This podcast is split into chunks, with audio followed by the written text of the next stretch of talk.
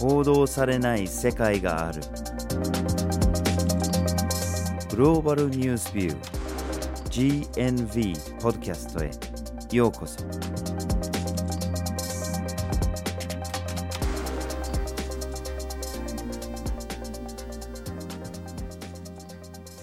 バージル・ホーキンスです。岩根あずさです。今回のポッドキャストのテーマは国際報道において誤解を招く5つの言葉の第2弾です。はい。同じく国際報道において誤解を招く5つの言葉第1弾というのを第46回目のポッドキャストでも取り扱っているので、ぜひそちらも聞いてみてください。はい。GNB ではメディアが伝える世界と実際の世界との間に大きなギャップがあるということをいろいろな場面でお伝えしてきています。その一つのギャップというのは報道量で見ることができます。例えば重大な事件であるのに報道が少なかったり、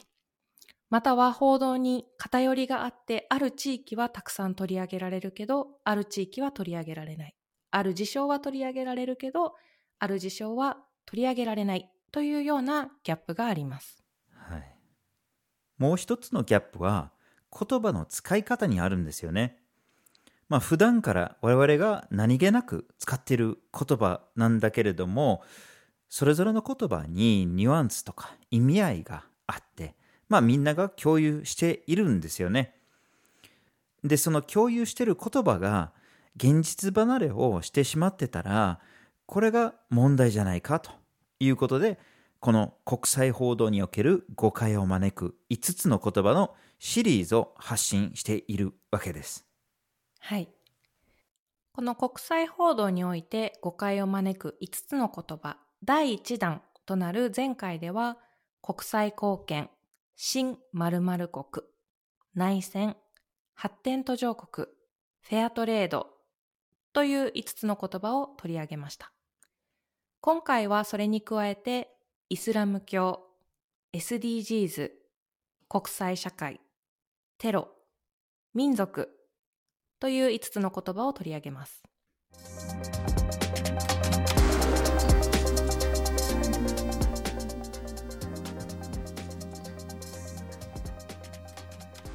では、1つ目の言葉、イスラム教。はい。このイスラム教という言葉なんですけども、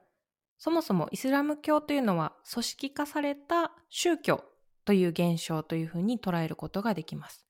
つまり、個人の信教にももちろん関わってはくるんですけども、それ以上に社会的なインパクトを持っているんですね。例えば、社会の仕組みに関わってきたりとか、政治のやり方であったりとか、経済といったようなことにも影響を及ぼしています。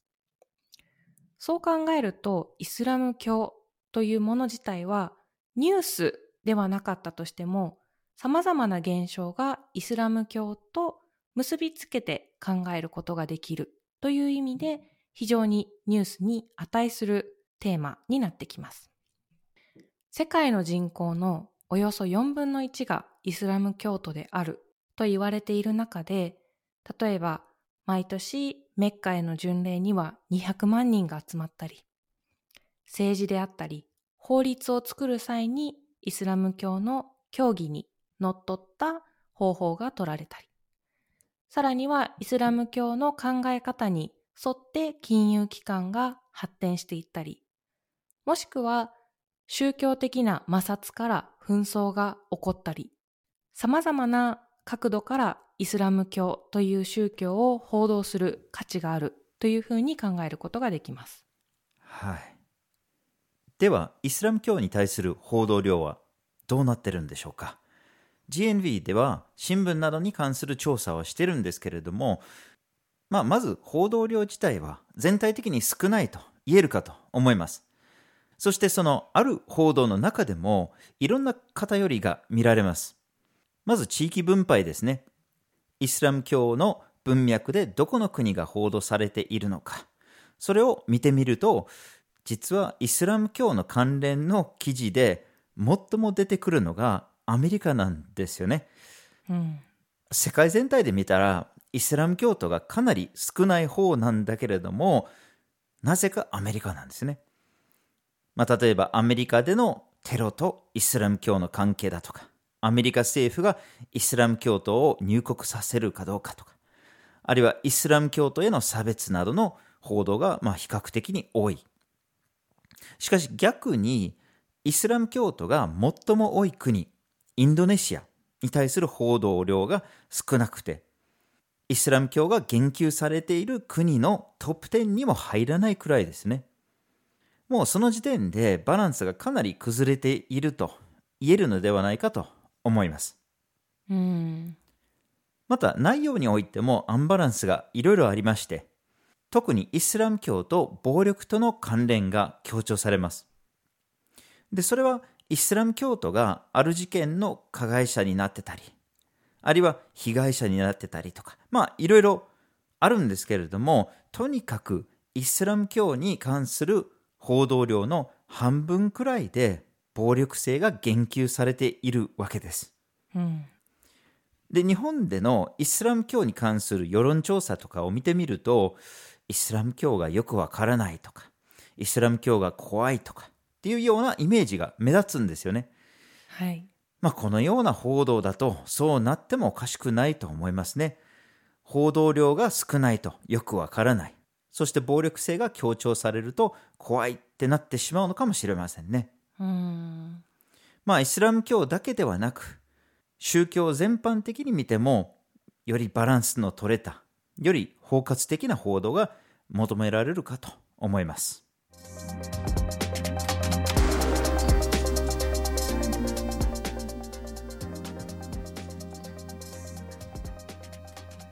では、二つ目の言葉、SDGs。この SDGs という言葉なんですけども、皆さん近年よく耳にしたり目にしているんじゃないかなというふうに思います。これは Sustainable Development Goals の頭の文字を取って SDGs というふうに呼ばれているんですけども、日本語では持続可能な開発目標というふうに訳がされています。うん実際にどういった目標群なのかというと経済教育保健医療ジェンダー環境といったようなことをテーマにした17個の目標からなる目標群です。はい。しかしその目標の内容においても達成度あるいはその達成度の見込みにおいても報道の内容を見てると現実から大きくかけ離れてるっていう印象がどうしても残りますよね。SDGs の根底にあるスローガンがですね誰一人取り残さないっていうのがあるんですが、まあ、例えば一つ目の目標は貧困に関するもので世界での極度の貧困を2030年までになくすっていうターゲットになってるんですよね。で、この目標を達成しようと思えば、まあ、誰一人残さないのであれば、それはもっとも貧困が蔓延しているところに集中して引き上げていく必要がありますよね。うんそしてなぜここで貧困に着目したかというと、まあ、他の16の目標がこの貧困問題と密接につながっているからなんですね。まあ、17の目標があってそれぞれがまあ複雑に絡み合っているので、まあ、まとめるのは難しいんですけれども例えば貧困問題を改善できなければ教育問題だって飢餓問題健康問題環境問題だってこれらに関してもなかなか進まないっていうのがやっぱり想像できるかと思います。はいそう考えた時に SDGs を本当に達成しようと思うのであれば貧困が最も問題となっているサハラ以南アフリカに特に集中する必要があるんじゃないかと思います。はい。ただ実際の報道を見てみると必ずしも貧困問題であったりとかアフリカ地域というところに目線が向いていないのかなという印象も受けます。うん、GNB は2014年から2018年の読売新聞の記事を分析しました。これ少し前のデータにはなってしまうんですけども、この5年間で貧困問題というのは SDGs の文脈で6記事しか上がってこなかったんですね。うん SDGs の一つ目のゴールが極度の貧困をなくすと歌っている中で、やはりこの着目の低さというのは少し気になってくるところでもありますし、このままでいくと、本当に誰一人取り残さず SDGs を達成することができるのかという達成の見込みに対してもかなり疑問を感じざるを得ません。うん今のままでは SDGs のほとんどの目標の達成見込みはないのが明らかですよね。うん。じゃあ貧困とかアフリカとかに関する報道が少ないのであれば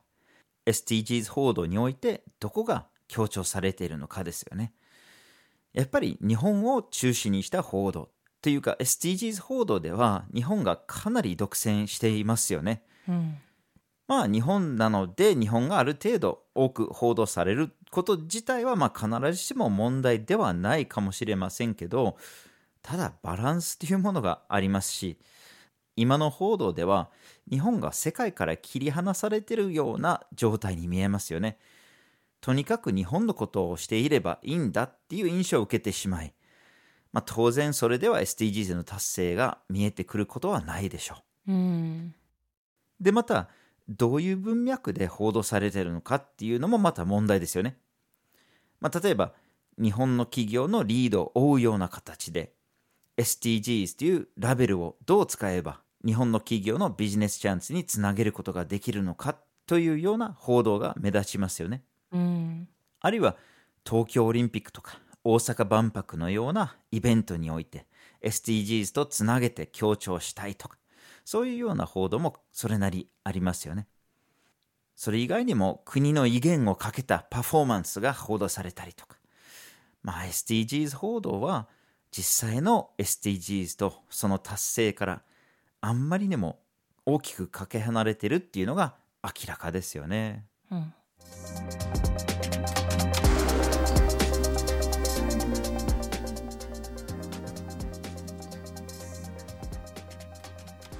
では、三つ目の言葉、国際社会。はい。非常に便利な言葉ではありますよね。はい。日本の新聞だったら年間500から600ぐらいの記事に登場するような言葉であって、まあたびたび使われますよね。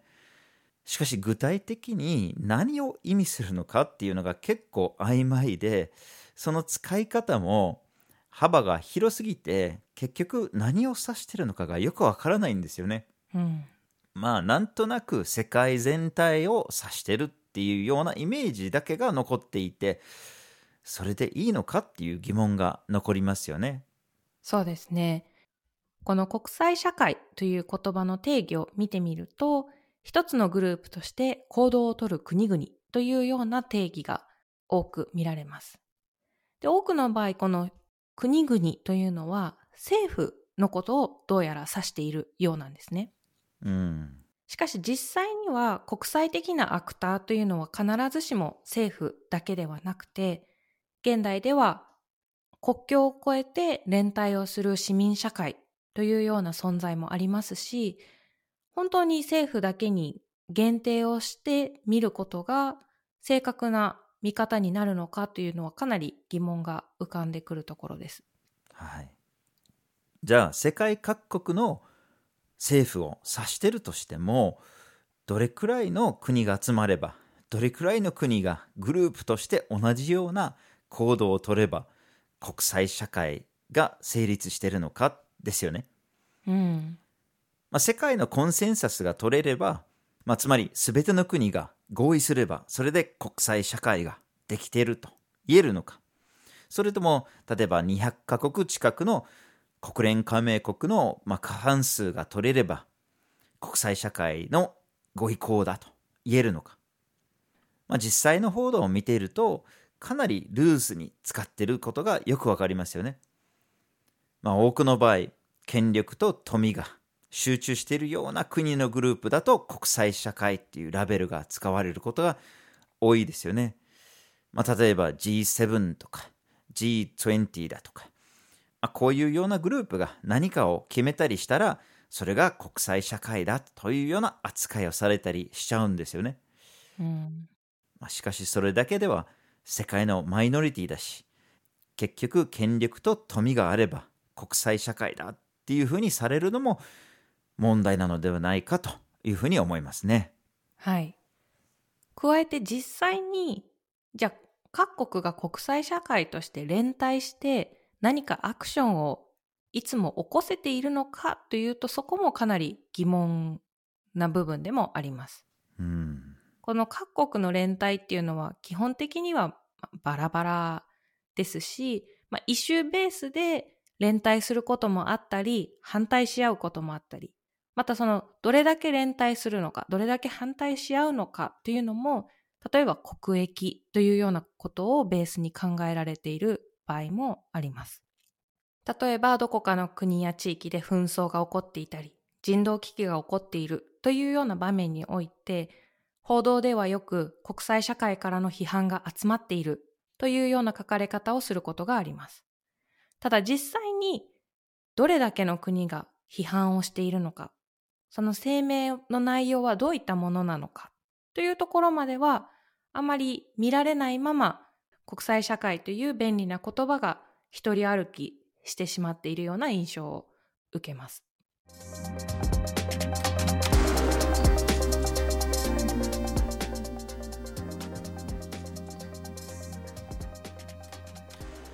では、4つ目の言葉、テロ。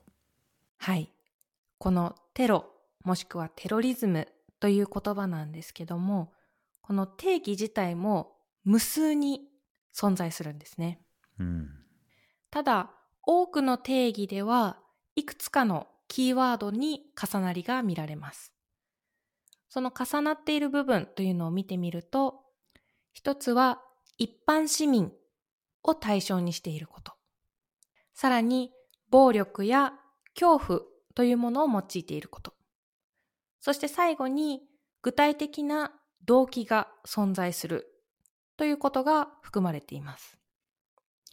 ただ、こうは言っても、かなり広い定義になってしまいますし、厳密な定義というのが未だに存在していない言葉です。うん。ではこのテロという言葉なんですけども、どういうふうに使われているのかを見てみると、かなり政治的な意味合いの強い言葉になります。つまり、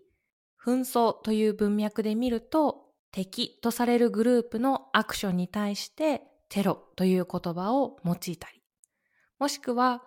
マイノリティとされる人々や自分たちとは違うグループとされる人々の言動に対してテロというような言葉を用いている場合が多く見られます。はい。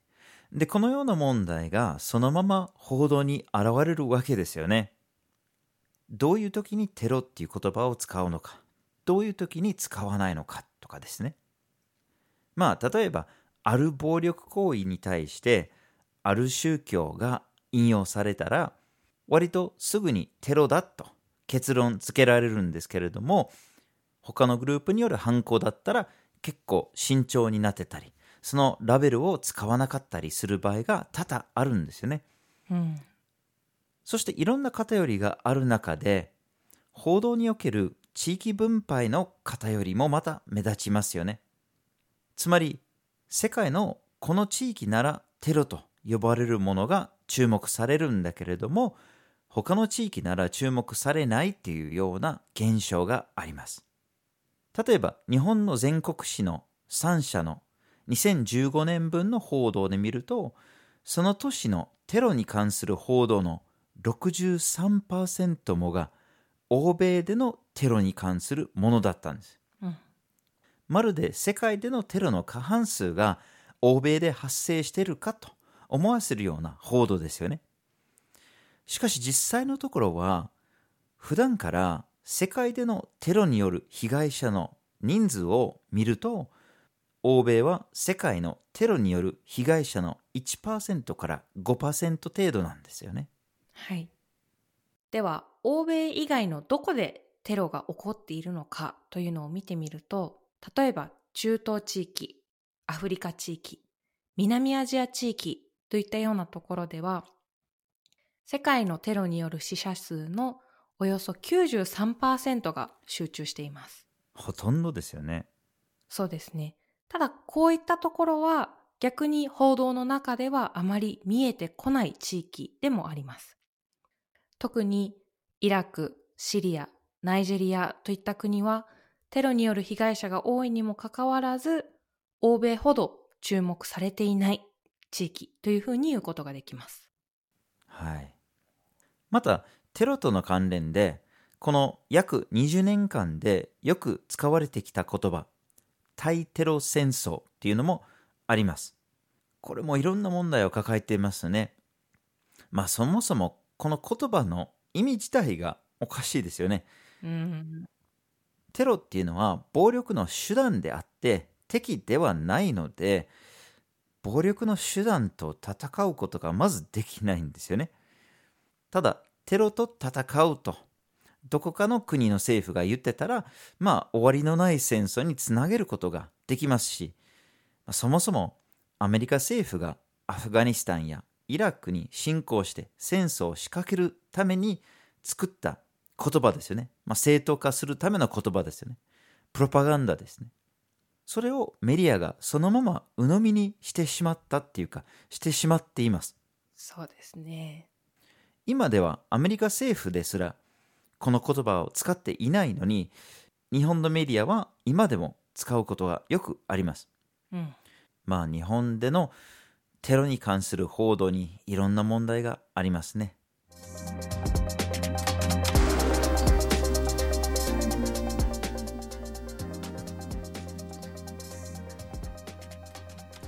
では、5つ目の言葉。民族。はい。民族もまた結構難しい言葉ですよね。っていうのも、具体的に何を指してるのかがあんまりはっきりしませんからね。まあ、いろんな定義があるんですけれども、大まかなところでまとめると、人々が集団で何かを共有しているものだと言えるかと思いますけど、まあ、それが何を共有しているかですよね。うん。言葉なのか伝統なのか歴史なのか宗教なのかまあいろんなパターンがありますし客観的に言えるものでもないですよね。まあ、本当に突き詰めたらある人々があるグループに所属してるんだと意識すれば思い込めばそして他の人々が他のグループに所属してるんだと決めてしまえばそれで民族っていうものになっちゃうっていうようなものですよね。うん。そもそもこの民族という概念っていうのは人間が作り出してきたものです。うん。でこの作り出す過程で武力であったりとか抑圧というものを用いて統一してきたという歴史もあります。例えば教育によってある特定のグループの人たちの言葉であったりとか名前を剥奪して鍵括弧付きの標準語とされるものを話したり使用するように強制してきたりそういった歴史の中で作り出されてきた概念です。うん。そういったこともあって、ある特定の民族に所属しているというような貴族意識のレベルにも個人的な差がありますし、どこからどこまでが特定の民族なのかというような民族に対する見方自体も人によってグラデーションがあります。はい。まあそれだけ意味が曖昧で主観的なもので、やっぱり報道での使い方が気になっちゃうんですよね。例えば紛争関連でよく使われる言葉で、民族紛争っていう言葉がありますよね。うんなんか紛争の種類を示しているような言葉として使われていて、まあ紛争の原因っていうか仕組みが含まれているような印象を受けちゃいます。まあ要するに異なった民族が憎しみ合っているから紛争になるんだと。そんな状態が民族紛争だっていうことで、なんかそれで紛争の説明がつくっていうようなニュアンスですよね。うん。でもそれがおかしな話で、紛争している当事者が誰であろうとどのようなグループに所属していようと憎しみ合ってるから殺し合ってるっていうような状態ができていてそれが国同士であろうといわゆる民族同士であろうとまあそんなに差はないかと思います。どんな紛争であろうと結局のところは、まあ、資源だとか権力だとか領土だとかまあいろんなものをめぐる問題が背景にあって原因はそこにこそありまして民族紛争っていう言葉にそれほどの説明力がないと思いますね。はい。そしてもう一つ、民族という言葉と関連して考えておきたい言葉として、部族というものが存在します。これ少し不思議な使われ方を今の報道などではされているんですけども、例えばヨーロッパの民族グループに対しては、何々人という呼び方をする一方で、アフリカの民族グループに対しては、何々族というふうに呼んだりすることがあるんですね。うんでこの何々族というのを見てみると、部族という言葉を元にしていると考えられるんですけども、そもそもこの部族という言葉自体が差別的なものです。なので、ある特定の民族グループは何々人、何々民族と呼ぶのに対して別の民族グループは何々族、何々部族というふうに呼ぶということ自体が問題がある使われ方ということがわかります。うん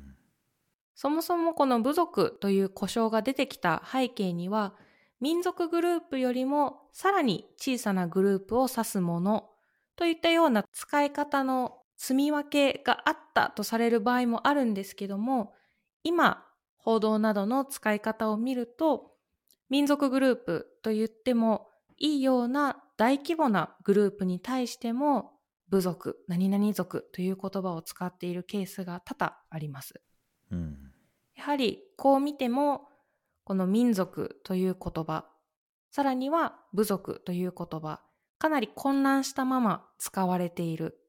厳密な理解がないまま使われているということがわかります。それはつまりその言葉の向こう側にいる人たちのことを理解しないままラベルを貼ってしまうということにもつながりますし、世界を包括的に考えていく、理解していく妨げにもなると考えています。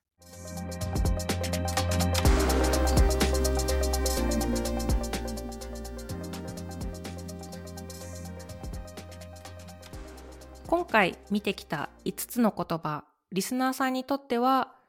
どうでしょう身近な言葉だったというケースもあるんじゃないかなというふうに思います。うん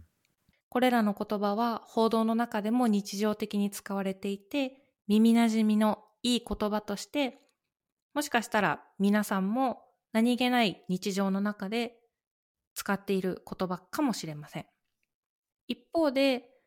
じゃあこの言葉の実際の意味はどんなところにあるのかであったりとかこの言葉と関連してどういった社会の動きがあるのかというところを見落としてしまうと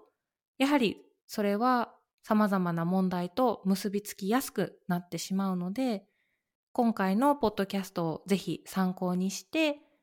身の回りにある言葉というのを見直していってもらえたら嬉しいなというふうに思っています。はい誤解を招く5つの言葉の第一弾の時にも言いましたけれどもこれは決して意味論だとか、まあ、空の上の言葉の遊びだとかそういうものではなくてこういうような言葉の使い方が我々の常識を作っているわけでそれが実際の世界でいろんな影響を与えたりしてます場合によってはそれが危険な事態にまで発展することだってあります。それをやっぱり頭に入れておく必要があるのではないかと思います。で今回も紹介した言葉が国際報道によく出てくる言葉だけれどもそのイメージと現実のギャップがあんまりにも大きすぎるんですよね。ここまでのギャップがあるとやっぱり問題に関する理解も十分にできませんし問題を理解することができなければもちろん解決することもできないんですよね。まあ、なのでこれからもこのような言葉を問い続けたいなというふうに思っています。はい。今回のポッドキャストでは国際報道において誤解を招く5つの言葉その2をお送りしました。今回はイスラム教、SDGs、国際社会、テロ、そして民族という5つの言葉をお送りしました。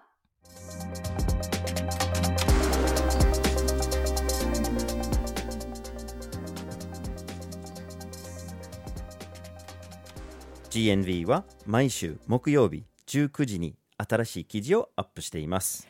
火曜日と土曜日には1枚ワールドもアップしています。Twitter、Facebook、Instagram でも発信しています。ポッドキャストは毎月第1、第3月曜日に発信します。ぜひフォローしてください。次回もお楽しみに。